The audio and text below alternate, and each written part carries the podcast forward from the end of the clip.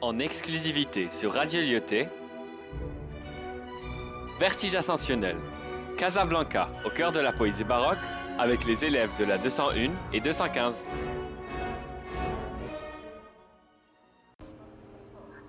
Merveille, patrimoine et architecture. Voilà les premiers mots qui me viennent en esprit. Quand je vois cette merveille, je suis ravi, c'est sûr. Sa forme atypique s'impose dans ma pupille. Au sommet du bâtiment, une merveille sculptée. La cerise sur le gâteau qui me rend joyeux. Celle que je peux regarder mille et une journées. Celle qui peut rendre quelqu'un de dépressif heureux. Le quartier populaire autour crée un contraste. Ça le met en avant et le rend important. Mais cette importance n'est pas perçue par les gens. Plus les jours passent, plus il se salue.